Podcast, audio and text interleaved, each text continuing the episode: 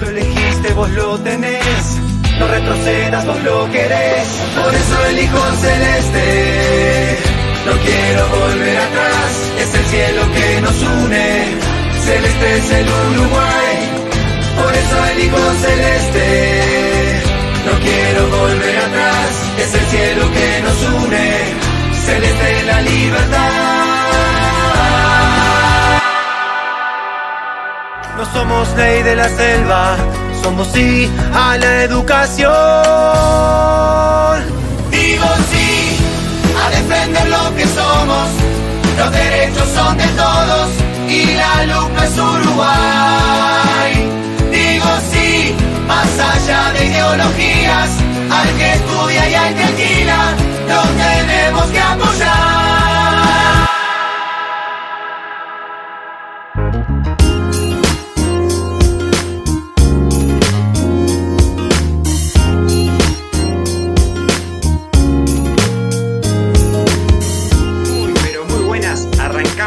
El segundo capítulo de la tercera temporada de Punto y Coma. Estábamos escuchando de fondo los eh, spots de campaña del referéndum, este referéndum que se va a hacer este, esta semana, el 27, el domingo, el próximo domingo, 27 de marzo, donde estamos escuchando una partecita del jingle del sí y otra partecita del jingle del no.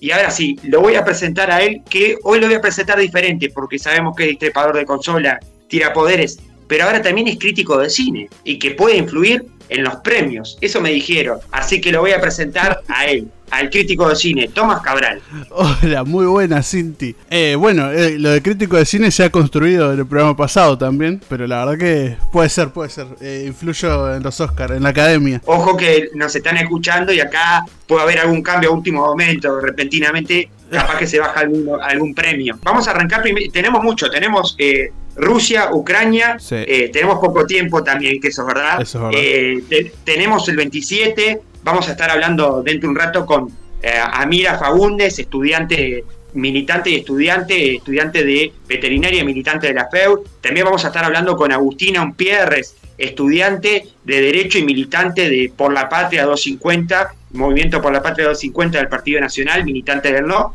que nos van a dar sus visiones de por qué hay que votar sí y por qué hay que votar que no. Pero ahora eh, quiero que me digas por qué hay que ir a ver la película, por qué tenemos que ir a ver, eh, ya sabes cuál película. Te dejo todo a vos para que nos explayes. Bueno, bueno, bueno. el momento de crítico de cine. Igual esto es porque genuinamente sentí amor hacia la película de The Batman, que es Sí. así con el artículo adelante, porque básicamente intentan crear un Batman definitivo. Y para los fanáticos Opa. de Batman, es lo Sí. que creo que están logrando. Hay que también tener en cuenta muchas cosas. Estoy hablando de, de la parte narrativa, de la historia de, esta película, que es un Batman eh, nuevo. Es un Batman en su segundo año siendo Batman. No, no conoce muchas cosas, no es tan experto como otros Batman, que siempre los vemos ya muy desarrollados. Incluso el Batman de Christian Bale, que también fue una trilogía eh, intentando recrear toda la historia de Batman o la mayoría de la historia de Batman, ya empezaba siendo en la primera película un Batman bastante definido. Acá es un Batman joven que escucha Nirvana, bastante emo, eh, tiene también bastantes problemas psicológicos, eh, están aclarados en la película, ah, es más, la madre fue- estuvo internada en, en Arkham, que es, es el, el- el instituto eh, psiquiátrico de, de Gotham City, de Ciudad Gótica, y bueno, sí. el hijo desarrolló también eh, distintos traumas y distintas cosas por todo lo que vivió. Y es un Batman inexperto, pero a lo vez es muy inteligente. Es, es un- tiene mucho potencial. Y creo que hay mucha gente que no entendió eso eh, al ver la película, que es el inicio de un Batman mucho mejor. Eso también hay que tener en cuenta. A pesar de Sí. eso, a mí me encantó. Aunque sea principiante, me encantó. Eh, sé que va a ser mucho mejor. Eh, los personajes secundarios, Catwoman es mi Catwoman favorita, hecha por Zoe Kravitz, la hija de Lenny Kravitz y hijastra de Jason Momoa, eh, Aquaman, eh, un dato curioso. Después, eh, James Gordon, el comisionado Gordon, es uno de los mejores comisionados Gordon también, me encantó. El acertijo es el mejor villano de las películas de Batman. Después del Joker de Heath Ledger, que es un clásico ya. Yo te iba a decir eso, vos Sí. sabés que te iba, eh, el- bueno, en, en español para muchos el guasón, El Guasón. Pero, pero te iba a decir eso. Creo que lo que estabas nombrando, que te lo iba a meter, pero me parece que el Guasón dice, yo no vi esta, pero me parece que lo- el Guasón para mí es, es como mi villano preferido, Sí, sí, no. porque es muy sarcástico, pero está, Además lo hizo muy bien Heath Ledger. la, la vi. Su última película antes de fallecer eh, en el medio del rodaje de la película. Pero lo hizo Sí. tan bien y, y quedó- creó como un- una misticidad alrededor de todo ese personaje. Se encerró a- unos meses antes para estudiarlo todo. Que lo hizo tan perfecto que para mí sigue estando en el primer puesto. Pero el Joker este, el Joker no, perdón, el acertijo que tiene un poco de Joker, está bastante loco también. Es muy bueno. Creo Sí. que también es uno de los tradicionales villanos, también podemos decir, ¿no? Sí. Conocidos, porque eh, también es muy conocido el, eh, también el, eh, el acertijo. Lo hizo. Jim Carrey en, en los 90, pero el acertijo Sí. este tiene un registro completamente diferente al de Jim Carrey.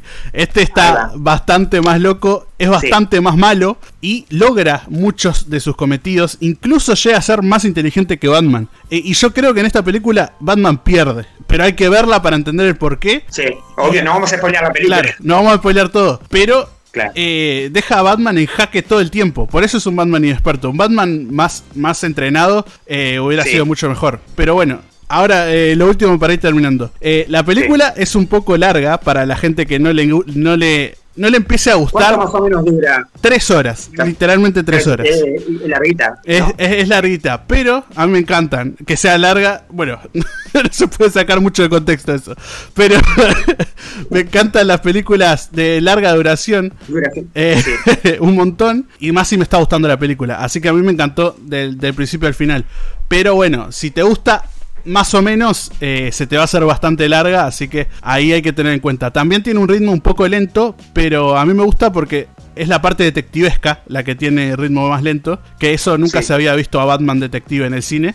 Sí en los juegos de Batman y en los cómics, y yo soy muy fanático del juego de la saga Arkham, y también mama mucho de ahí eh, la película, así que para mí es una excelente película si te gusta Batman. Recomendación para los que les guste. También creo que yo estuve buscando críticas, como, no sé, no críticas, sino opiniones sobre la película, y creo que los fanáticos de Batman como que eh, la llevan a como la mejor película que vieron, y las personas que no están acostumbrados a seguir las, eh, la saga de Batman o, las, o ver diferentes películas de Batman, como que no lo toman como algo, lo toman como algo común, normal. No, como vi muchos Sí, fanáticos que la han tomado como al punto de la emoción, de decir, pa, vine a ver algo que yo quería ver o vine a ver algo que yo disfruté al máximo, ¿no? Sí, sí, sí, pues estamos viendo el inicio de literalmente el Batman definitivo. Como el Spider-Man de Tom Holland se quiere hacer el. Spider-Man definitivo, haciéndole tres películas solo para hacerle el, el origen, que igual Sí. a mí me encanta Tom Holland, pero hay mucha gente que no le gusta. Esta película ya desde su primera ya está pensada como una trilogía y expandir el universo con series en HBO Max también,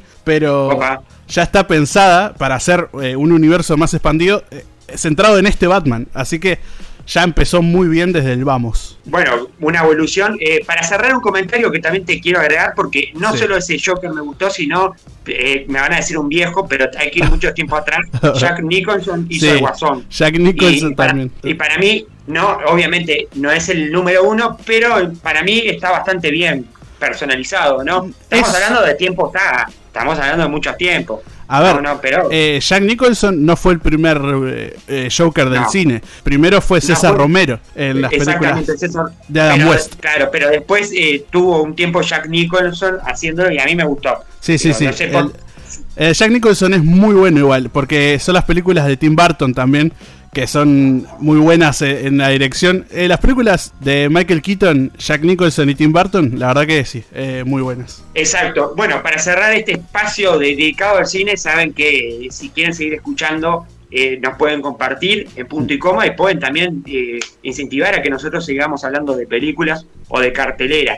Eh, creo que hay que recomendar una película uruguaya que es Mateína, que la pueden ir a ver al cine. Y hay algo interesante acá que siempre se dice que cuanto más rápido vayamos a ver la película, más duración va a tener en cartelera, porque más gente va a ir a consumir Sí, esa sí, película. hay que apoyar el cine uruguayo, porque es, es verdad eso, eh, mientras más gente vaya a los estrenos, la película queda en cartelera, más gente la va a ver, así que sí. Exactamente, y además eh, una película que está basada en algo que eh, generó hasta un emoji en su momento que, que es el mate, que está muy relacionado con el uruguayo y bueno, y todo lo que tiene que ver alrededor del mate. Y también con un actor que me gusta mucho, que mucha gente lo conoce por su eh, rol, eh, rol de protagonista en El baño del Papa. Hablamos de César Troncoso, un actor que estuvo mucho tiempo, no sé si sigue estando, eh, radicado en Brasil, pero un gran actor de, que tiene Uruguay y creo que esta película lo vuelve, a, lo vuelve a, a César Troncoso y me parece que está bueno verlo en una película uruguaya nuevamente a César Troncoso, que obviamente para muchas personas fue conocido por aquella aquella película del baño del Papa, que bueno, que fue una película basada en hechos reales de cuando vino Juan Pablo II al Uruguay. Eh, la primera vez que viene, viene un Papa a Uruguay y que estuvo recorriendo en el interior del país. Pero lo de Mateina recomiendo que vayan a los diferentes cines, están, están en Cinemateca, pero también están cines comerciales. Ahora sí, eh, nos pasamos a temas internacionales. Eh, bueno, esto como todo parecía que estaba centrado entre la invasión, algunos dicen invasión, otros dicen guerra, eh, de Rusia y Ucrania. Yo no sé cómo le llamarías vos, Toma, a esto que está pasando en, Ucrania. Es un poco difícil de... Yo le llamaría invasión, pero porque es un poco un problema de, equipamiento. Eh, Rusia tiene mucho más poder armamentístico que Ucrania y ahí ya creamos un problema de, diferencia de poder que, bueno, se le podría llegar a llamar invasión. Exactamente, y también eh, creo que sacó un poco el COVID del medio, aunque, aunque ahora salieron noticias eh, no muy alentadoras. En Asia se aumentaron los casos de COVID diarios en China, 4.000 casos hubo la otra vez, en Corea del Sur también. Se habla de que en, Israel apareció una variante que todavía no se pudo determinar bien cuál es la cepa, bueno, como que empezó a volver de nuevo lo del COVID cuando ya el mundo estaba como volviendo a la normalidad. Y en Uruguay, ni, bien tenemos, eh, seguimos teniendo muertes por día, seguimos teniendo casos de más de mil y pico de casos por día, pero la realidad es que los casos han bajado bastante, como las muertes y las personas que han ingresado a CTI. Pero de esta, esta invasión que ha tenido eh, desde el 24 de febrero hasta ahora no ha parado una invasión que al principio iba a ser eh, para, bueno, tomar algunas eh, ciudades, había un conflicto interno, después que no se iba a atacar a, a a, ni a, ni a, civiles y se terminó haciendo todo lo contrario. No sé qué nos podés tirar, Tomás, sé que vos sos un hombre con estas noticias muy informado a nivel internacional. ¿No? Sí, tampoco medio experto, pero cuando algo me interesa me informo. Y en este caso, esta, esta guerra, aunque si lo buscas en Google, también vamos a, decir bien los datos, cuando buscas en Google guerra Rusia-Ucrania, te aparece un apartado diciendo invasión de Rusia a Ucrania. Así que esa es la, lo que dice Google en cuestión a esto, que es un conflicto que no explotó de repente en un 24 de febrero, que sí, obviamente escaló a, una, a un conflicto armamentístico, pero es un conflicto político que viene hace muchos años, muchísimos años. Desde que la Unión Soviética es Unión Soviética, Ucrania siempre ha tenido conflicto con, con Rusia, con el, el, país más grande de la Unión Soviética, que ya no, ya no es más Unión Soviética, pero Ucrania, para entender un poco el conflicto por arriba, no lo voy a explicar eh, como un experto, pero para que se entienda, si alguna persona está algún poco perdida, Ucrania está en una línea roja entre Oriente y Occidente. Eh, Ucrania quiere eh, pertenecer a la OTAN, o, quería, ahora después de esto la verdad que no sé qué logró eh, Putin en Ucrania, pero Ucrania quería ser parte de la OTAN, quería que en la, OTAN para los que no saben, está compuesta por muchos países de Europa y Canadá y Estados Unidos. Son los únicos países de América que, están en, la OTAN. Y bueno, el hecho de que Ucrania se meta, Ucrania que está geográficamente pegado a Rusia, el hecho de que Ucrania se meta en la OTAN le genera un conflicto muy grande a Rusia. Eh, significaba, siempre que tenga que pasar la frontera entre todos los países, que además la mayoría de los países ex Unión Soviética ahora pertenecen a la OTAN, menos Ucrania, Ucrania era el único lugar que le quedaba para pasar, así nomás, sin, sin la OTAN a Rusia. Y Putin lo intentó de distintas maneras, haciendo conspiraciones con, con gente protestando en la calle en Crimea, eh, en Kiev. Claro, estamos hablando de ciudades limítrofes con, con Rusia, donde se empezó a hacer ese conflicto. Además, tenemos que acordar que dentro de esas ciudades limítrofes de Ucrania hay muchos pro-Rusia, ¿no? Sí, sí. Es más, Crimea se independizó de Ucrania porque quería pertenecer a la Unión Soviética y el resto de Ucrania no. Y ahí se generó un conflicto interno mucho más grande que fue alimentado por Rusia y no es una conspiración, lo confirmaron los propios rusos, que, las protestas en la calle y todo eso la financió Rusia a, toda esa protesta de la calle. Así que eh, no, no es una conspiración, Rusia intentó por otras vías ganar este conflicto contra Ucrania, pero de repente, un 24 de febrero, escaló a un conflicto armamentístico cuando Rusia. Bélico, perdón, sí. Eh, cuando Rusia tiró eh, distintas bombas, incluso en Kiev, después explotaron edificios, hicieron un desastre porque además fue dirigido hacia inocentes la mayoría de, todas esas bombas. muchas veces pasa, muchas veces pasan ataques en diferentes conflictos. Sí. Digo, estamos, eh, ¿qué pasa? Últimamente estamos muy acostumbrados a ver los conflictos en Medio Oriente, ¿no? Sí, sí, sí. O los conflictos de, Irak. Bueno, las últimas guerras que hubieron, o conflictos que, hay armados en Irak, ¿no? Y en Irán, y, los, grupos que hay ahí, o lo que pasa en la Franja de Gaza, ¿no? Sí, sí, ya ha habido muchos conflictos, y esto también es un tema que lo quiero hablar por arriba. Hay muchos periodistas que fueron directamente racistas al, preocuparse más por este conflicto, diciendo literalmente, y estoy citando, le, les dio pena ver a los refugiados que son blancos y de ojos de colores. Eso lo dijeron ellos mismos. O sea que no les importaba las guerras de Medio Oriente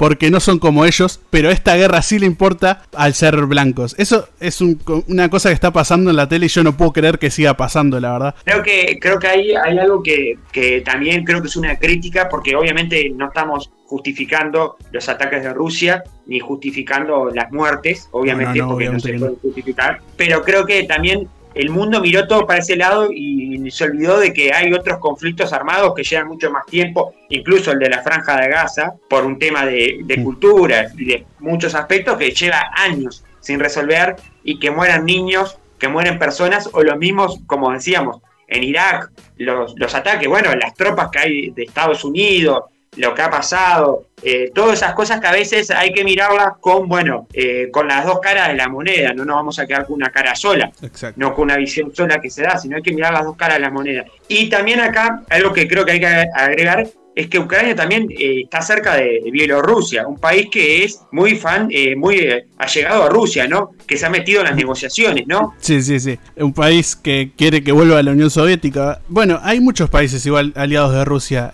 por ahí. Ahora Rusia también, digo, se ha tomado una postura a nivel mundial que creo que ha sido histórica, que es restringir las cuentas a los empresarios rusos, a la economía rusa, congelar. Incluso se hablan de cadenas como McDonald's que se, se han bajado, de, o, redes sociales que han bloqueado cosas. Incluso se habla que Putin se estaría, estaría buscando como respaldo en, eh, cómo es el líder chino, Xi, eh, Jinping, ¿no? Xi Jinping, sí. También hay un chiste que dice que si McDonald's se retira de Ucrania, le, le sacan las redes sociales y otras cosas más, eh, al final Rusia se va a volver el país más sano de todo el mundo. Así que no sé si le están haciendo un daño muy grande sacándole McDonald's a Rusia. Pero, bueno, pasaba con Abramovich. Abramovich es uno de los grandes multimillonarios que tiene Rusia, que es dueño de uno de los clubes europeos. Hablamos del Chelsea. En Inglaterra, los clubes, para los que no saben, eh, tienen dueño. Abramovich compró en el 2003 al Chelsea, que ahora lo puso en venta y dice que las ganancias van para, para, el, tema, para el tema de Ucrania ayudar. Y el primer ministro, Sir Boris, el primer ministro inglés, le canceló las cuentas en Londres. Eh, sabemos que ya ellos tenían canceladas cuentas en Estados Unidos, pero Sir Boris también se sumó a, bueno, a, estas eh, sanciones económicas que se le está haciendo a Rusia, como también hubieron, eh, bueno, momentos de, de mensajes como el de Ucrania, que en su momento pidió como así de la nada poder integrar la Unión Europea como para tener un respaldo más fuerte y obviamente que eso no es una cosa que se da de la noche a la mañana, que fue medio como raro, ¿no? Porque nadie, no es como que yo pida, bueno, quiero entrar a la Unión Europea, bueno, ya, ya, te, ya te metemos, ya estás acá en el grupo y ya está. Y es como que me fue raro eso. Y también eh, hay que mirar los líderes mundiales, porque eh, esto de Putin, que está trancado, que tranca muchos porque Rusia económicamente tiene está muy bien, también hay muchos eh, muchos empresarios que se beneficiaron de Putin o de esa Rusia que hoy en día están trabados en cuentas en Estados Unidos, lo decía con Abramovich en, en, Londres, y que bueno, y que Xi Jinping es como la, como que Putin mira para el lado de China para ver si puede buscar una solución a nivel económico porque sabe que en algún momento va a tener que, volver a la, economía a establecerse, ¿no? Y eso es un, golpe duro para, Rusia, ¿no? Exactamente, es un golpe duro para Rusia. También unos datos curiosos antes de, terminar con el tema. Rusia le cortó el acceso a Internet a Ucrania y no, no tenían acceso eh, por cable. Y eh, Elon Musk, eh, un millonario muy famoso de Estados Unidos, se metió en el conflicto dándole internet a Ucrania a través de Starlink, que es su red de, satélites que tiene alrededor del mundo que dan internet gratis. Y Elon Musk se lo, se lo habilitó. Que igual, bueno, es, difícil meterse en un conflicto. Y tampoco me gustan muchas actitudes de Elon Musk. Pero bueno, esto fue un, detallecito que hizo. Y para cerrar, un dato también de color. después de mucho tiempo, eh, sin Alemania, sin la figura de Angela Merkel, ya no está más la figura, obviamente no está más en ese lugar, eh, vuelve a armarse, vuelve a empezar su carrera de armamento. Una Alemania que recordemos que después de, esa Segunda Guerra Mundial y de todo lo que fue el, régimen de Hitler, eh, bueno, optó por el camino de no, de no, de no armarse a nivel bélico, de no potenciarse y creo que ahora fue como un mensaje fuerte, sabiendo también que depende mucho de esos gasoductos que pasan por ahí, de todo eso fue, bueno, vamos a empezar a armarnos, ¿no? Exactamente, sí, sí, sí, eh, se empezaron a armar rompiendo un acuerdo que, había, que existía entre la mayoría de los países de que Alemania no no vuelva a meterse en conflictos bélicos, pero bueno, igual no hay que tildarlos de, de, nazi porque ya ellos condenan mucho, eh, hay que tener en cuenta que en Alemania se condena mucho. que había quedado de, que cuando la Segunda Guerra Mundial quedó eso después que no iban a sí, sí, sí, no se iban a eso el acuerdo quedó ahí lo rompieron pero bueno supongo que no no no va a llegar a mucho esto no es una tercera guerra mundial para alguna gente que lo está diciendo como, muchos dicen ¿viste? que creo que ya se creo que últimamente mm. pasó con la guerra del Golfo, después pasó con lo, de, lo de Bush en Irak, que siempre, eh, bueno, se viene la tercera guerra mundial, se viene la tercera guerra mundial, y la verdad, hasta ahora no se ha venido. No, por no. lo menos que yo sepa. No, no, es que parece que la gente quiere una tercera guerra mundial, porque la verdad que sí, siempre están ansiosos. Un último dato. Eh, las tropas de Rusia eh, ocuparon Chernóbil. Y Chernóbil, el lugar muy famoso de también hay una serie de HBO Max, que si la quieren ver que está muy buena. Es ahí hubo una planta nuclear que... Muy radiactivo, un lugar muy radiactivo que hubo un problema muy grande. Explotó... esa... una película eh, ¿Eso? No, la serie. Eh, Chernobyl se llama la serie. Está muy buena la serie igual. Es mejor que una película. Pero bueno, el lugar sigue siendo muy peligroso y sigue teniendo posibilidades de que si las tropas de rusas eh, cometen un error ahí, eso puede terminar en un gas tóxico que, que, recorra toda Ucrania, incluso un poco más del resto de Europa. Así que hay muchos momentos en el que se puede ir todo mucho más a, mal. Así que espero que, no pase. Bueno, para cerrar, vamos a seguir este, este conflicto desde acá. No tenemos la posibilidad como Chiche, que está, está allá, pero vamos a seguir de acá. También lamentamos que nos enteramos que un fotógrafo de Fox mm, News eh, terminó muerto, un periodista de, que cubre guerras hace tiempo, bueno, fue alcanzado por uno de estas eh, misiles y bueno, terminó falleciendo. Eh, bueno, ahora sí, para cerrar esto, nos metemos ya de lleno, tenemos unos minutitos, porque bueno, el 27 de marzo se viene el referéndum eh, por los 135 artículos de esta ley de urgente consideración, de 476 artículos. Una campaña que ha tenido matices y que creo que se ha puesto, este mes ha sido con el mes de la campaña en la recta porque hasta, hasta febrero la gente como que no estaba muy metida y como que ahora la gente se metió más y también los políticos. Una campaña que al principio se había acordado de ser una campaña, bueno, democrática, con respeto, con altura, y una campaña que lamentablemente, creo, a mi opinión personal, termina para los dos lados, teniendo cosas que que no están buenas. Digo, a nivel de medio de comunicación, obviamente que Twitter ha sido el factor de, bueno, de picantearla, pero también en los medios de prensa, en los medios de prensa escrita y de prensa televisiva hemos visto, y radial hemos visto algunas actitudes de dirigentes de los dos lados o representantes de los dos lados que no estuvieron buenas y creo que eso es lo que a veces hay como que evitar. También como que la gente eh, recibe mucha información, porque bueno, eh, son 135 artículos, el sí, el no, por qué, porque sí, por no. También hay que decir que hay muchas falacias de los dos lados han dicho cosas que no están en juego eh, de ninguno de los dos lados y eso también es algo que hay que, destacar. También decir que punto y coma puso la posibilidad de que dos militantes del sí y del no estuvieran en este capítulo. Hablamos de Amira Fagundes, veterinaria de la y militante de la FEU, y hablamos de Agustina Umpierres, estudiante de Derecho y militante de 250 Movimiento por la Patria del Partido Nacional, por no, que van a estar hablando dentro de un ratito. También ahora eh, nos vamos ya porque tenemos a Maca, porque terminó el carnaval, mi penca que la verdad tuve ahí, perdí en murgas, perdí en paroístas, pero ahora lo vamos a estar hablando con ella y vamos a ver si ella le acertó y qué le parecieron estos espectáculos. Y se habla del carnaval de invierno, qué va a pasar, lo vamos a tener ahora en minuto nomás con Maca.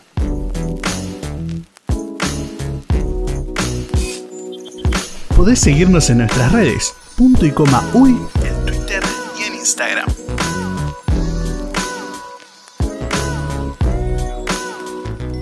Bueno, perfecto. Estábamos hablando fuera de micrófono porque lo dije, lo dije hace un rato solo y ahora Maca me da la bala y la corche. Si una persona que sabe del carnaval dice que Thomas puede estar arriba de, de las tablas y cuántas personas de stand-up están arriba del escenario y han brillado en este carnaval, Así que bueno, hay todo el apoyo a Tomás y a los que nos están escuchando, si lo quieren llevar a cualquier categoría, creo que hasta en revista eh, estaría haciendo humor, por favor. Eh, le damos las muy buenas a Maca. Maca, ¿cómo estás primero? Hola, buenas. Muchas gracias por invitarme otra vez. Es un placer estar acá. Por favor. Además, eh, mucha gente me dijo, es una biblioteca andante de carnaval. Ah, mucho dato, mucho dato que yo guardo para tirar en momentos como este. Claro, dice, ¿cuándo va a servir esto? Bueno, ahora. Claro, exactamente, exactamente. Y bueno, eh, ¿qué te, primeras impresiones de que, qué te dejó este concurso de carnaval? Duró mucho, que hubo lluvia, que hubiera muchos cambios, que bueno, que se pudo hacer la famosa bajada, que creo que se disfrutó, porque a medida que iba pasando iban bajando los protocolos, que vimos muchas cosas arriba del escenario, que vimos también que los mismos protagonistas lograron poder participar desde abajo, que al principio no estaba habilitado, ni siquiera podían acercarse, ni bajar, ni nada, y ahora sí terminaron interactuando. Tan fue así que terminó bailando Carolina Cose. Carolina Cose, sí, en la platea. Sí, eh, un carnaval recontra largo eh, por las lluvias y otras cosas que, pasaron, pero sobre todo por la lluvia, fue como un poco largo. Yo pensé que, que bueno, que íbamos a llegar a, a, que no arrancaran las clases y que terminara carnaval, pero bueno, ahí se superpuso las clases con, con carnaval la última semana. Así que bueno, yo como docente agradezco porque madrugar y carnaval eh, no son muy compatibles, así que bueno.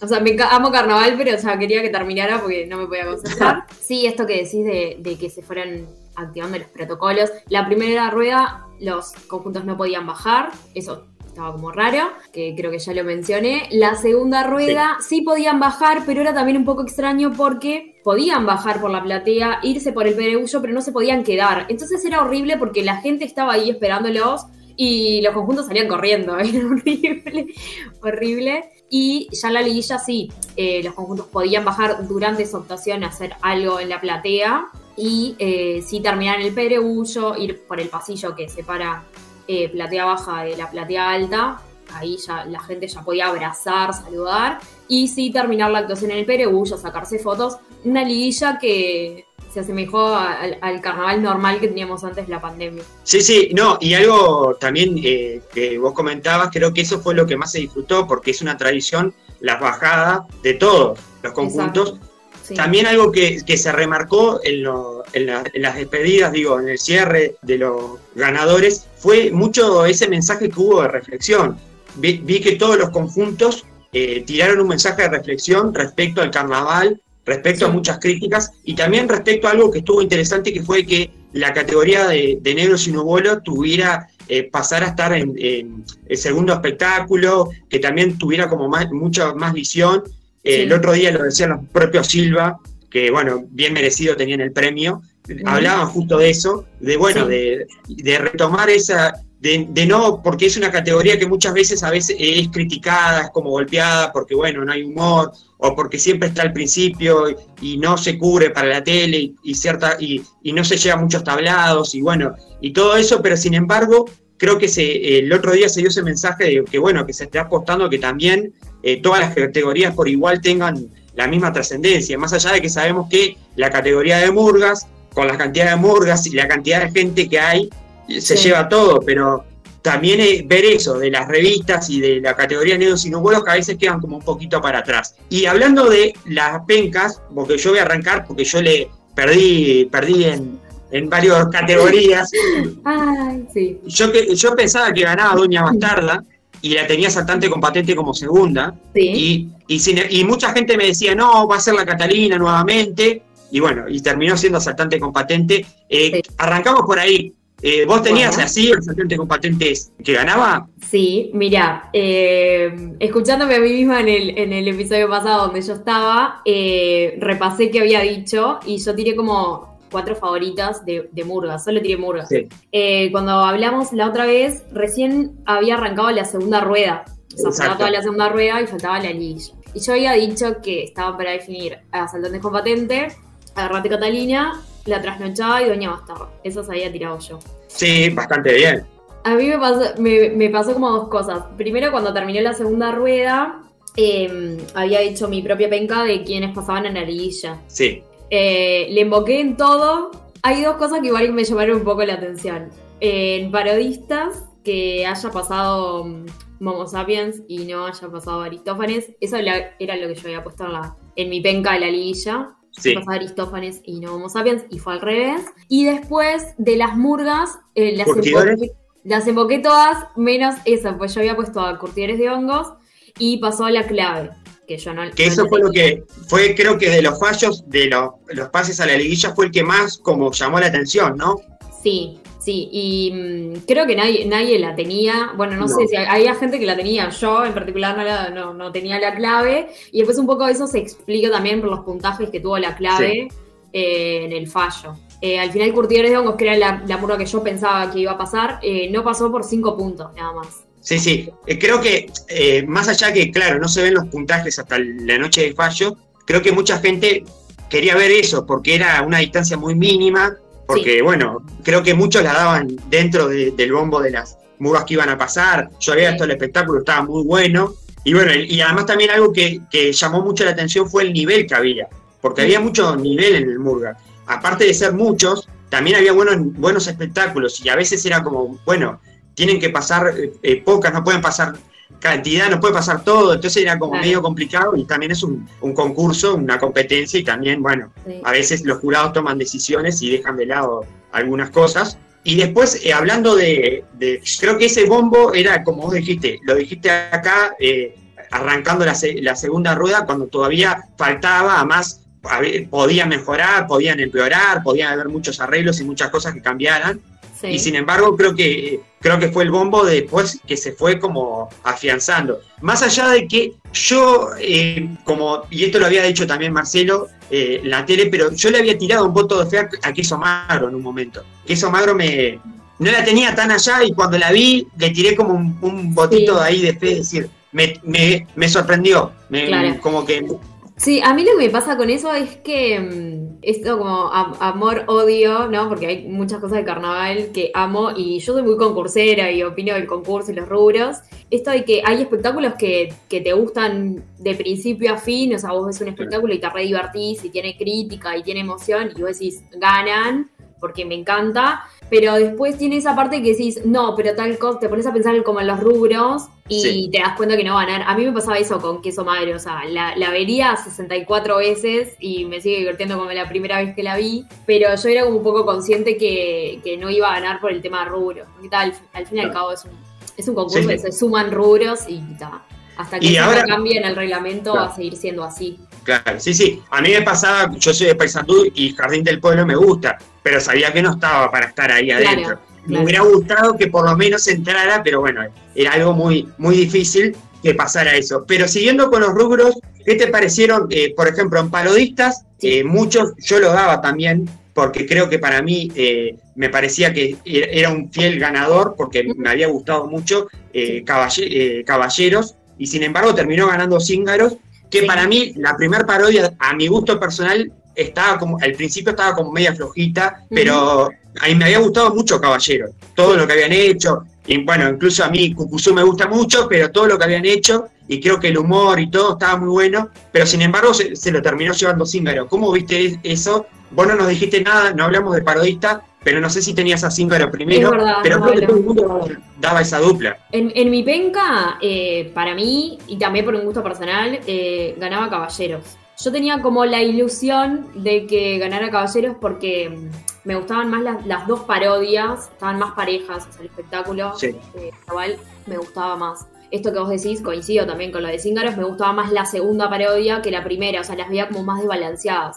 Entonces dije, bueno, capaz que el jurado me da una sorpresa y eh, gana Caballeros. Eh, al final ganó Cíngaros, también por un tema de rubros. La diferencia no es tanta, porque mirando los puntajes que los tengo acá, eh, gana con una diferencia de 23 puntos. Sí, sí. No es tanto, no es tanta la diferencia que marcaron entre un espectáculo y otro. Eh, pero está, básicamente gana en el rubro de voces y en el rubro de ropa y maquillaje, que era un poco esperable también. Sí, sí, no, además creo que eh, Caballeros también hizo una, un homenaje muy emotivo que fue al flaco Castro, que también estuvo muy bien personalizado. Bueno, el flaco fue, lo vio, y, creo que estuvo muy bueno. Y después también, como te decía, creo que a la hora del humor, eh, es como una mecha que, que no puede faltar.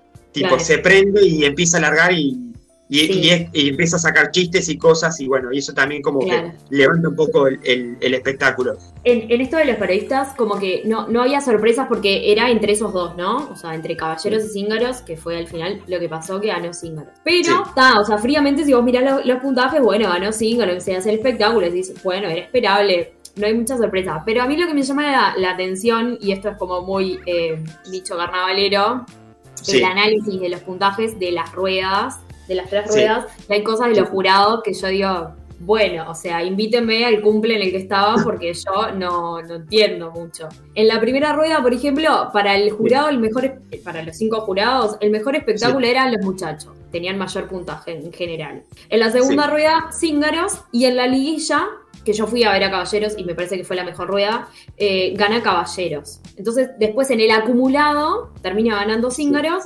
segundo Caballeros y tercero Los Muchachos, pero la diferencia entre Caballeros y Los Muchachos para mí es inexplicable porque solo le sacan siete puntos. Claro, sí, sí. Es como. Yo, o sea, indignación. no. Me parece que las diferencias que hicieron no, no, no son las diferencias que yo vi en los espectáculos. Sí, sí, es como que eh, entiendo y está bueno esto que tirás porque también eh, hay que entrar en la parte técnica y más ahora que tenemos los datos. Y está bien lo que decís. Eh, también hay, que rescatar que, bueno, que fue la última vez de Horacio Rubino arriba con Momo Sapien, y también Momo Sapien que tiene historia y que, bueno, y que también Pinocho pasó por ahí y todo lo que tiene, lo que, lo que lleva todo eso, y bueno, y este premio que también eh, Zíngaro fue para, para Zíngaro fue un momento muy especial porque, bueno, la primera vez que salían sin, sin Pinocho y la cantidad de, como siempre tiene eso Zíngaro, que es que la cantidad de gente que agrupa, que lleva, porque siempre está llevando gente, alentando, tiene esas, eh, esas retiradas fuertes que la gente está ahí hinchando. Siempre, y para, agotadas, siempre. Exactamente, sí, es un conjunto que ya es eh, copero. Hablando de, de, datos que me llamó, bueno, no me llamó tanto la atención, pero qué abismal fueron los datos en revista. Sí. La verdad que lo de revista, lo de fue tremendo yo llegó un momento que ya, tipo, estaba a lo último, ya se sabía que no, no, no, quién ganaba, ¿no? La tenía, yo la tenía, la tenía que ganar, no sé Sí, sí, sí, sí, sí, totalmente. Eh, creo que fue la, categoría que menos sorpresa hubo, porque sí, eh, Tabú estaba despegado en su espectáculo. En el espectáculo global y también en cuanto a rubros. Eh, Mucha, sí. mucha diferencia de puntaje que estoy viendo acá. Eh, con respecto a sus competidores, que era la compañía de Madame Gótica, eh, sí, era como que tres conjuntos, que ya es poco. Eh, ya hace muchos años que la categoría viene así con pocos concursantes y, como que la vienen remando. Es una categoría. Claro. Eran tres y pasaron tres, o sea, ya tenían asegurada la liguilla.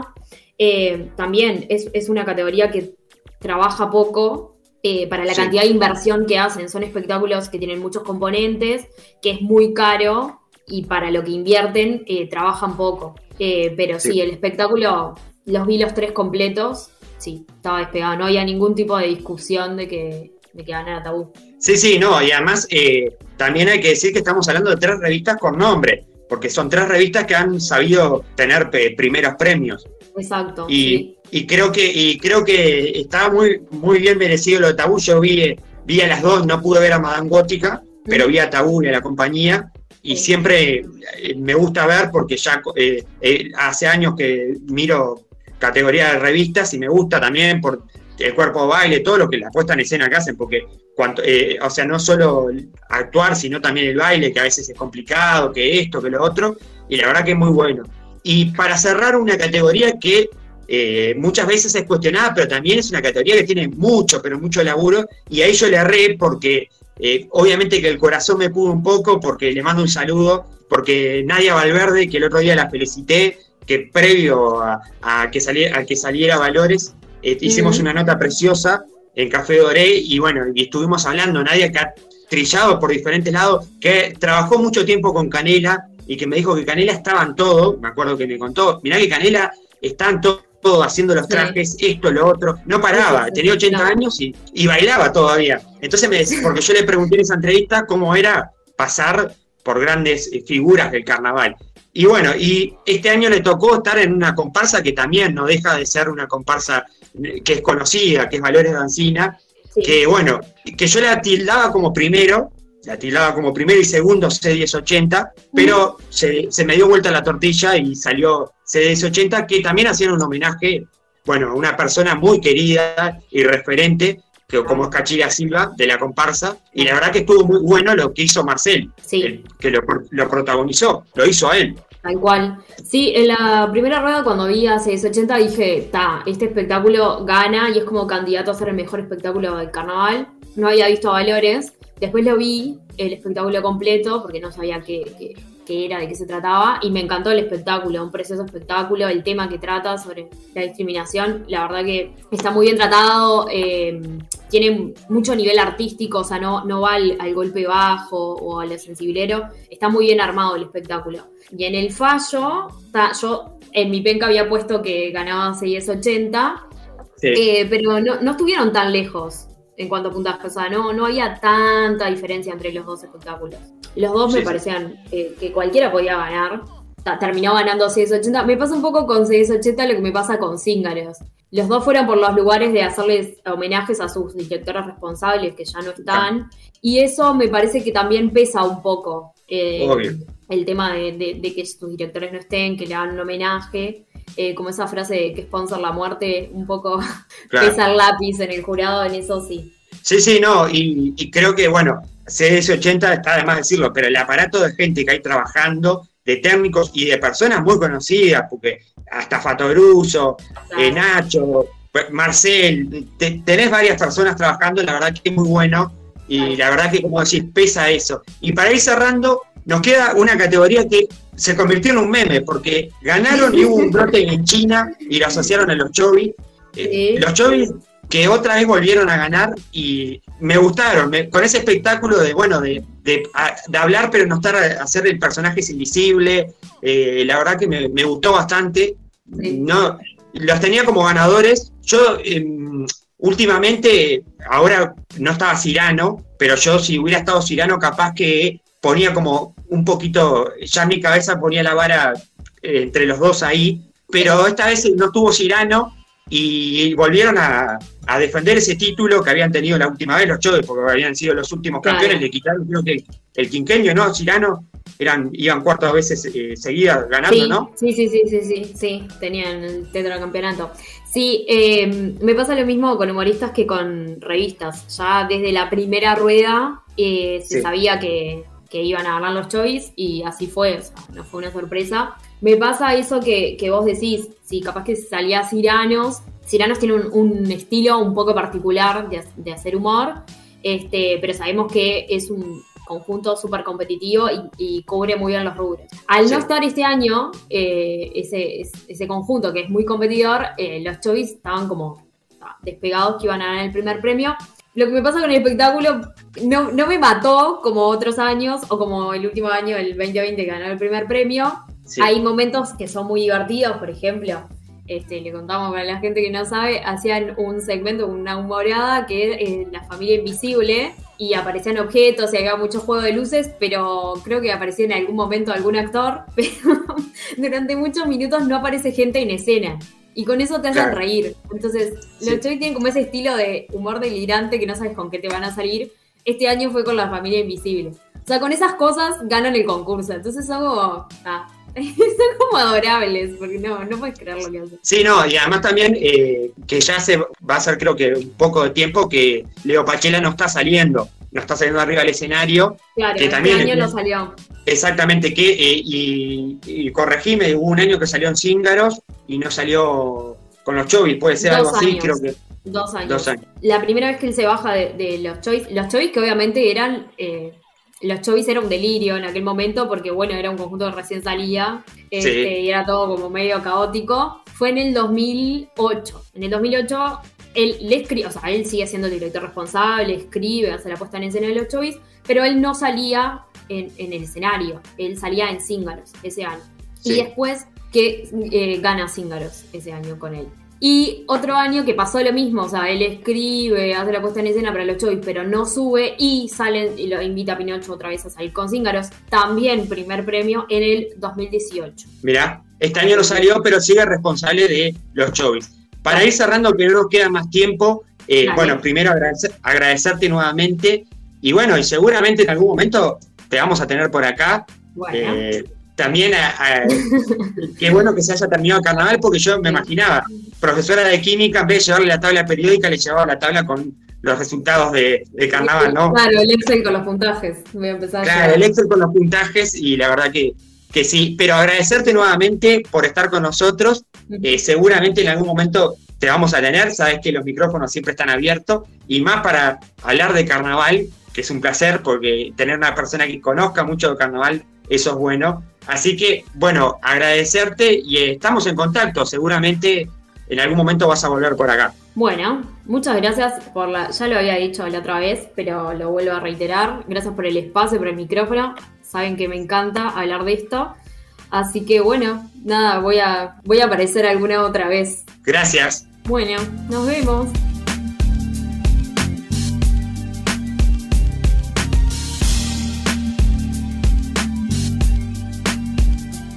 Bueno, terminamos el espacio de carnaval que le agradecemos a Maca por estar acá con nosotros, que seguramente muy pronto va a volver a estar acá. Este espacio de carnaval, como siempre, eh, punto y coma con la cultura y más uruguaya, tenemos que decir que esta semana juega Uruguay, que después del próximo capítulo vamos a estar hablando de, bueno, ojalá Uruguay clasificado de una, sin ir al repechaje, vamos a estar hablando de todo eso con nuestro equipo deportivo para el próximo capítulo. Pero ahora sí, nos vamos porque sé que hay mucha gente que todavía está indecisa, porque también creo que es parte de esta democracia poder expresarse. Y a estas dos militantes jóvenes, mujeres y militantes, hablamos de Amira Fagunde, militante de la FEU, estudiante de veterinaria, militante por el sí, hablamos de Agustina Umpierres, estudiante de Derecho, militante por la, por la Patria, Movimiento por la Patria 250 del Partido Nacional por el No, van a tener sus minutos para por qué es importante votar por el sí y por qué es importante votar por el no. Bueno, arrancamos este espacio especial, como siempre, punto y coma, dedicándole unos minutos a esta instancia especial que es el 27 de marzo, este re- eh, referéndum que va a haber por los 135 artículos de la luz. Y ahora sí, estamos con la invitada del, sí, hablamos de Amía Fagundes, eh, militante de la FEU, estudiante de veterinaria. Muy buenas, ¿cómo estás, Amira? Buenas tardes, Cinti, y muchas gracias por la invitación. Bueno, gracias a ti por tener estos minutos. Sabemos que es, es una semana muy complicada para los militantes. Sabemos que también hay, hay estudios, hay vida. Pero bueno, eh, ¿por qué eh, es importante para los jóvenes y para los oyentes que nos están escuchando que el 27 de marzo eh, pongan la papeleta del sí? Eh, ¿Por qué es importante? Bien, es importante en realidad eh, poder tener este espacio de discusión que es gracias a la recolección de firmas que, se tuvo el año pasado.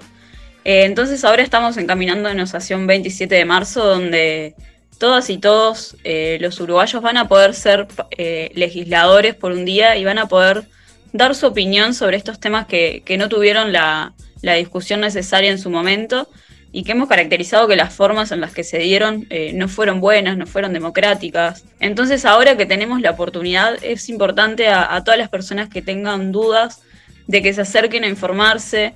Nosotras estamos recorriendo el país casa a casa, yendo a tocar todas las puertas para poder conversar con los vecinos y contarles nuestra opinión de, desde nuestro lado. Y fundamentalmente decirle a, en el lugar que me toca a, las y los jóvenes, a, los estudiantes, eh, de que votemos sí en defensa de la educación pública, porque nosotras hemos crecido con, tradiciones y, con valores que, son pilares de nuestro país, como es la educación laica, gratuita, obligatoria. Y la ley de urgente de consideración viene a desmantelar esto, viene a, ver, viene a poner una visión de educación que es solamente para quienes pueden pagar más. Viene a poner una regla fiscal que eh, dice que, no va a estar dispuesto el Estado a, a invertir en su gente. Entonces, esta ley de urgente consideración que fue aprobada entre cuatro paredes y sin la consulta popular necesaria, es necesario sacarle los peores 135 artículos, que son los que han sido seleccionados por las organizaciones sociales y políticas de nuestro país. Entonces, todos estos temas que trascienden eh, a la vida de, todos, porque todos en algún momento somos parte del sistema educativo, todos en algún momento salimos a buscar laburo y, las condiciones vemos que cada vez empeoran, que los sueldos bajan y que, y, que los productos de primera necesidad, como los alimentos, siguen subiendo, y todo esto tiene que ver con la LUC. Entonces, nosotras queríamos discutir y tener esta instancia eh, y decir bien, bien fuerte y bien claro este 27 que, que sí queremos un país mejor, que no queremos un país para unos pocos. Entonces, invitar a todos a, a votar que sí y que bueno, que si les tocan la puerta a algún vecino y vecina para conversar de la LUC, eh, poder hacer las preguntas necesarias, poder eh, ir a, las redes y, encontrarse con la información para sacarse todas las dudas y sobre todo decir que sí a, la construcción de un país de, otra manera, no de, de esta forma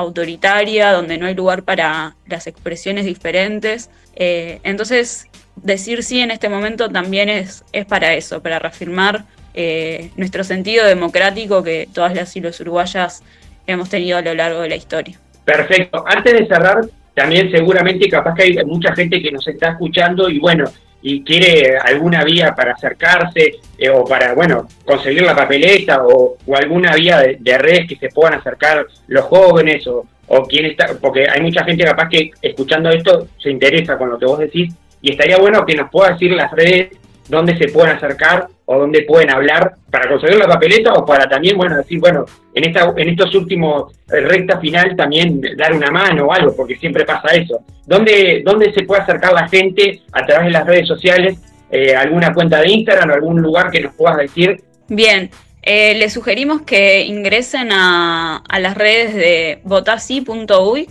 eh, que es la página web, o cualquiera de, las redes en Instagram, Facebook, Twitter, y también las redes de la FEU, que, hay bastante información, sobre todo eh, respecto a la ley de urgente consideración y, lo que, y lo que pasa en la educación pública.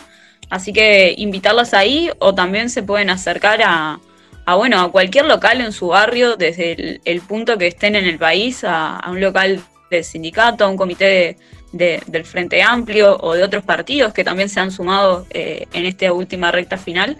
Así que eh, pueden ir a buscar por allí su papeleta o acercarse a plantear cualquier duda que las puertas están más que abiertas para conversar con todas y todos los vecinos. Bueno, primero agradecerte a Mira Fagundes por estos minutos que nos diste. Creo que quedó clara la visión de por qué, eh, la visión del sí, por qué hay que votar sí. Agradecerte y bueno, eh, estaremos en contacto seguramente. Muchas gracias. Muchas gracias y estamos, estamos a la orden. Pueden seguirnos también en la página de ACEPFEU. Eh, abrazo enorme.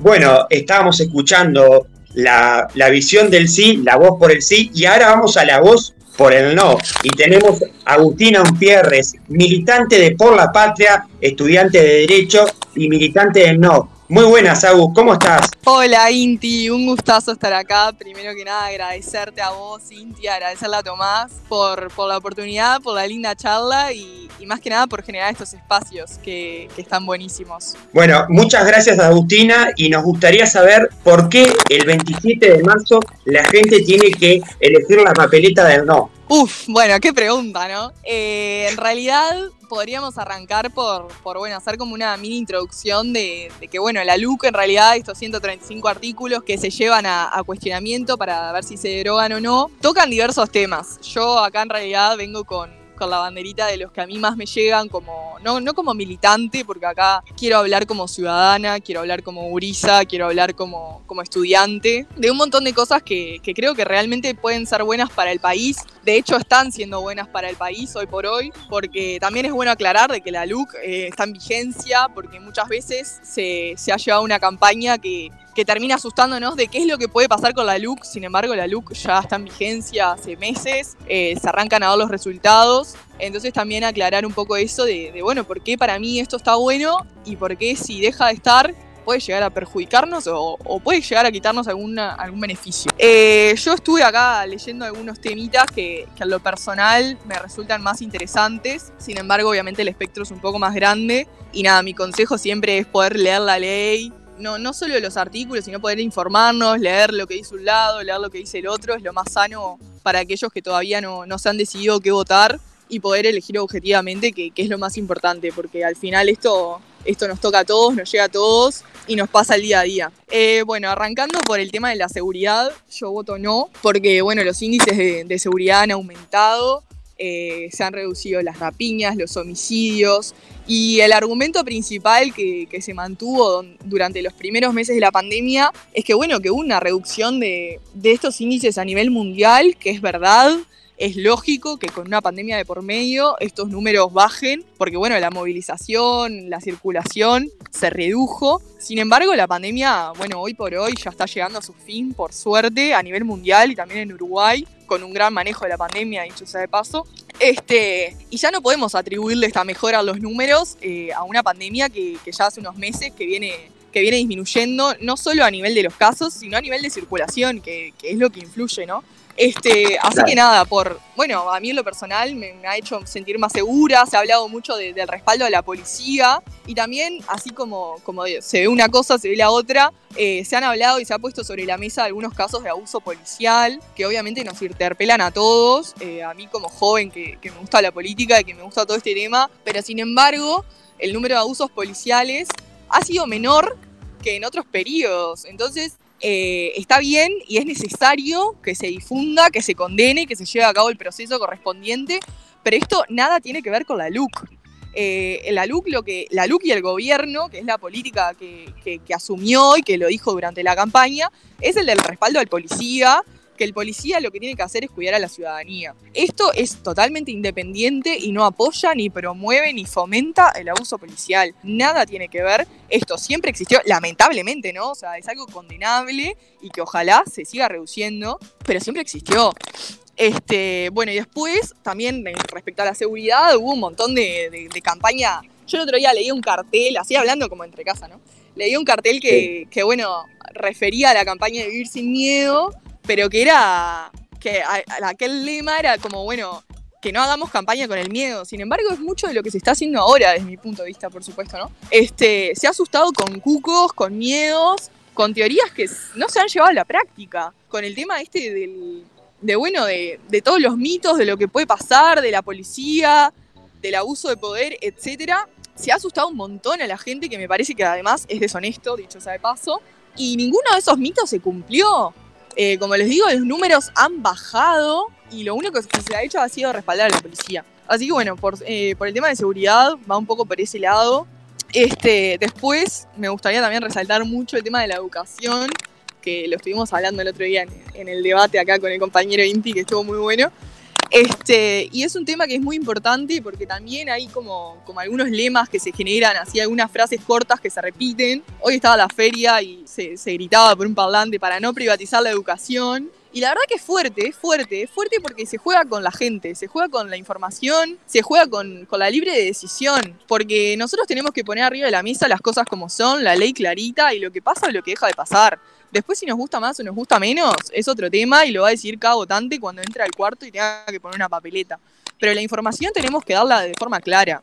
Eh, nosotros podemos pensar que está bien y otros pueden pensar que está mal y está bárbaro, pero nosotros tenemos que dar la información de forma objetiva. Pero bueno, en cuanto a la educación, yo voto que no, porque hay un montón de cambios, se está haciendo una transformación educativa, porque la idea es que sea algo paulatino, que no, no, es un cambio drástico, no es que se viene a sacar la educación como la conocemos y poner un modelo completamente, imponer un modelo completamente distinto. Eso también se ha dicho y no es así. Eh, la educación lo que está haciendo, eh, los cambios en la educación lo que quieren hacer es transformar eh, a partir de números que venían siendo decadentes, ¿no? Que, dejaban a Uruguay parado entre los peores índices, donde hay un montón de gurises que no tienen la capacidad de leer correctamente para su edad, donde el número de egresados a la edad correspondiente, por ejemplo, del, del nivel superior, es bajísimo y son números que tienen que seguir mejorando porque está en juego el futuro del país. O sea, los estudiantes somos el futuro del país. Somos el futuro y el presente, no hay que hablar. Entonces esta, esta transformación educativa en realidad viene a apostar por un montón de, lados. Apuesta también a los docentes, que es algo que, se ha dicho que, no es así. Sigue existiendo la representación docente. Lo que cambia es la estructura de cómo, de cómo se viene a plantear esto pero también se plantearon títulos universitarios para quienes hayan estudiado magisterio, que se empiezan a, que se empiezan a revalidar, eso es importantísimo porque a los maestros hay que darles reconocimiento porque son clave, son una herramienta clave en el proceso educativo del país, por no decir fundamental o principal, ¿no? Eh, están creando ciudadanía, están creando seres humanos, eh, agentes de cambio. Y bueno, y también está bueno no solo a nivel país, a nivel educativo, sino también a nivel personal, poder alentar y decir, los respaldamos, queremos que, que puedan tener otro respaldo más, además del título de docente, un título universitario, una, que, puedan respaldarse en él para poder seguir formándose y creciendo también personalmente. Eh, bueno, se incorpora, que esto también ha dado mucho que hablar, el tema de los privados, que en realidad a la única, al único lugar al que se incorpora es a lugares de coordinación. Es decir, los privados no pasan a tener ningún tipo de decisión sobre la educación del país. Lo único que se busca a través de estos artículos es que estén sentados a la mesa. Es decir, nosotros no podemos ignorar que hay un gran porcentaje de gurises que van a la educación privada. Eso es por decisión personal de las familias, de ellos, de quien sea. Pero es así, y eso es una realidad y no la vamos a cambiar nosotros, y está ahí, no va a dejar de estar. Entonces, ¿qué hacemos? Los, los, no, ni los miramos, los tiramos abajo de la alfombra o los sentamos en la mesa justamente para que haya más Estado, para que el Estado llegue a más lugares, para que abarque también ese tipo de, instancias donde se pueda coordinar en, en, la educación que está haciendo de todos, porque los ciudadanos, los gurises que estudiamos, vayamos a educación pública, a educación privada, estamos siendo coordinados por separado antes. O sea, realmente eso es, un artículo que a mí, en lo personal, me, cuestiona muchas cosas porque no entiendo cómo puede quererse que haya menos Estado. Al contrario, cuando más agentes de cambio vamos a tener sentados a la mesa discutiendo, debatiendo y coordinando el futuro del país, mejor para nosotros, porque ahí también hay gurises que están estudiando. Entonces no van a tener que estar sentados a la mesa solo porque van a la educación privada.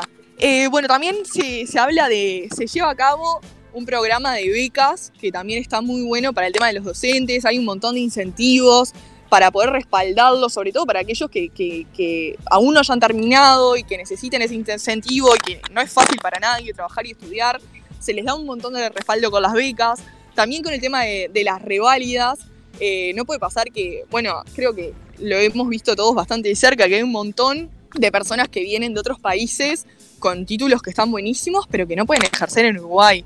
No puede ser que, y a nivel personal, pero también a nivel país, son personas con, con estudios que nos pueden aportar, que pueden ser parte de la sociedad y que lo son, pero no de la forma que ellos quisieran, porque si viene un doctor con un posgrado en X cosa y nosotros no tenemos ese posgrado, no puede ser que esa persona no pueda ejercer solo porque nuestro programa no se adapta al programa tal, porque tampoco lo hace menos válido. Entonces ahí también se agiliza un poco el tema de, las reválidas para todas estas personas que, puedan venir a nuestro país, se sientan bienvenidas y puedan seguir estudiando o, oficiando de lo que estudiaron, ¿no? Porque lo favorece a ellos personalmente, pero también a, la sociedad.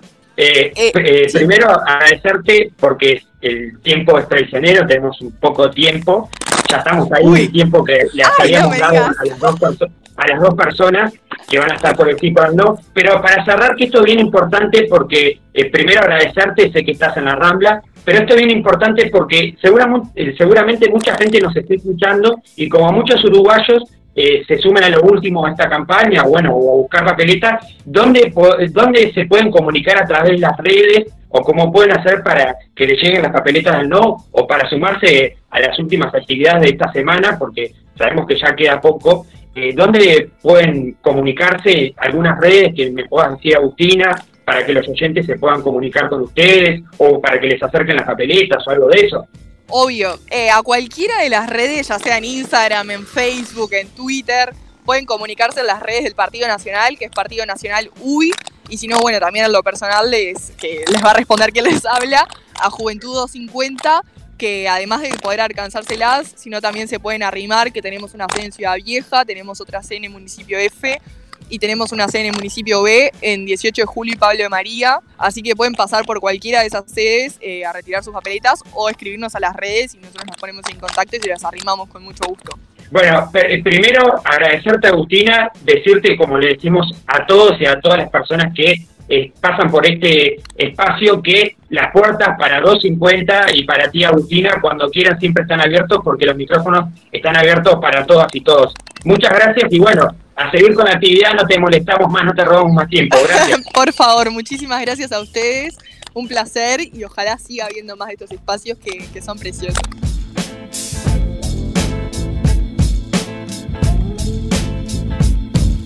Podés seguirnos en nuestras redes, punto y coma uy, en Twitter y en Instagram.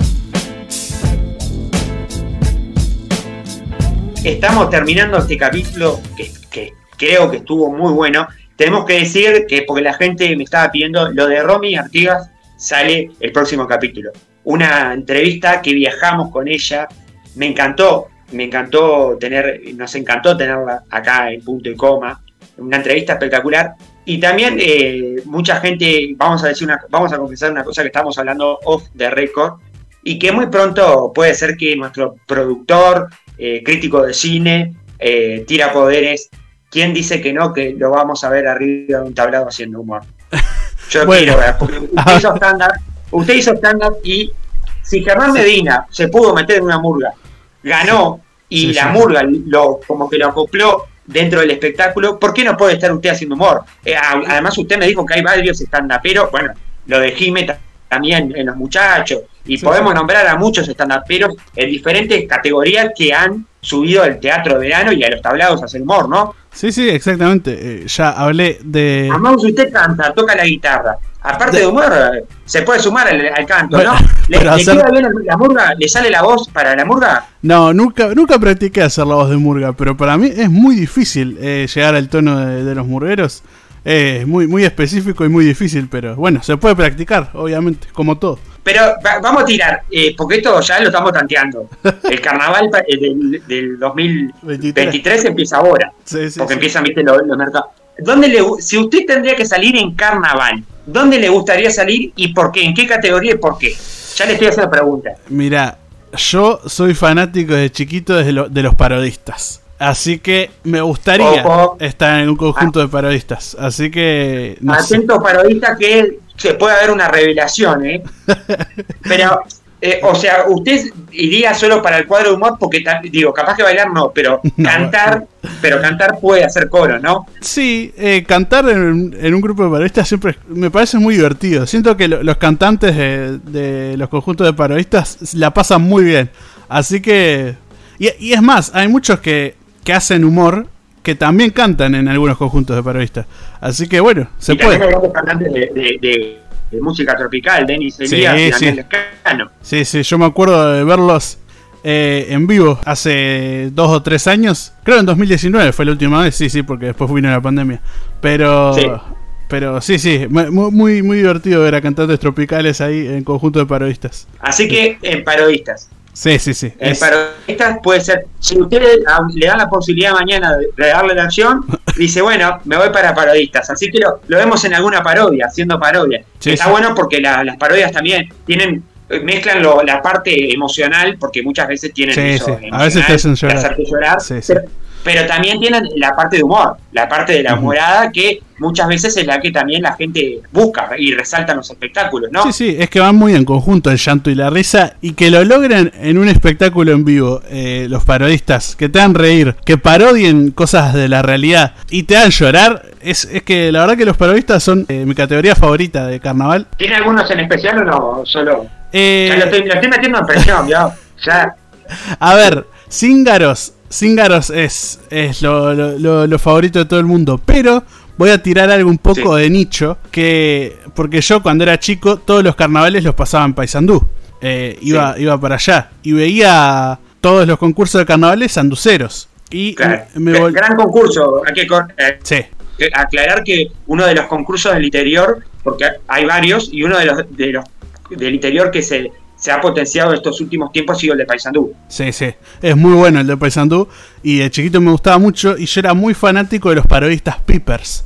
Eh, el- Uh, A mí me encantaban. Con un como un sueño en febrero, Peepers volverán. Era su, su cantito final. Y yo me, me- me acuerdo mucho de eso y me encantaban. Bueno. Así que, sí, sí. Bueno, pero puede ser, eh, si, si vino en su momento Antifaces, vino a competir al carnaval ¿Sí? de Montevideo, Sí, sí, sí. eh, Jardín del Pueblo, que fue esta murga que estos últimos años ha venido a competir a nivel... rec- eh, recordemos que Antifaces vino en, creo que fue 2003, 2004, que estuvo Antifaces en Montevideo, y después Jardín del Pueblo, una murga, una de las grandes murgas de, de Paysandú, que ha venido, y bueno, no entró en la liguilla, pero estuvo, eh, cerró la última noche eh, previo a la liguilla, y después, eh, como decía, los Pipers, que no sé si han venido a competir en Montevideo, pero son parodistas muy reconocidos en Paysandú. Sí. ¿Y quién dicen de que si vengan a Montevideo, eh, Thomas se vaya a ensayar a Paysandú en un copay? Eh, eh, perdón, ya tiramos chivo, pero en un ómnibus. Eh, No, no, no. De Montevideo a para- Paysandú solo hay Eurobrius y Escopay. Así que la verdad que sí, No, sí. lo que hay otros grupos, eh, digo, perdón, hay otras empresas. Sí, ya estamos sí, sí. tirando chivo de otras empresas. Pero, pero bueno, ya lo vemos aquí, radicado en Paysandú para ir a ensayar esos meses y después ir a Montevideo a competir, que no es mala. Digo, no, ojo, capaz que los Pipers Sí, sí. se deciden por ir a Montevideo y se engancha, no sé. Puede podría pasar, ser. puede Todo puede ser. Sí, sí. Tiramos ideas. Bueno, para cerrar, eh, ¿qué le pareció este programa? Sé que usted también está muy pendiente de la nota de Romy Artigas, que no, no Sí. pudo participar mucho, pero que le encantó. No, de verdad me encantó. Es más, eh, eh, también entré un poco tarde, a- a- a- aclaramos una cosa antes, pero salió perfecta, es muy divertida. Además, Romy nos siguió en todas, no, no, nos, nos aguantaba todas las cosas que hacíamos, así que eh, una genia. Se sacó el premio, le dimos un premio Sí, a, sí. La, a la tolerancia, porque la verdad que hay que aguantarnos. Sí, sí, la verdad que sí. Pero bueno, vamos cerrando por acá porque nos queda poco tiempo. Eh, lo importante es, el 27 se vive una instancia muy importante para la democracia y creo que punto y coma dejó marcado que escuchamos a las dos veredas como siempre lo hacemos y los micrófonos están abiertos para todas y todos como siempre lo hacemos. Y bueno, y nos reencontraremos cuando hagamos más. Punto y coma.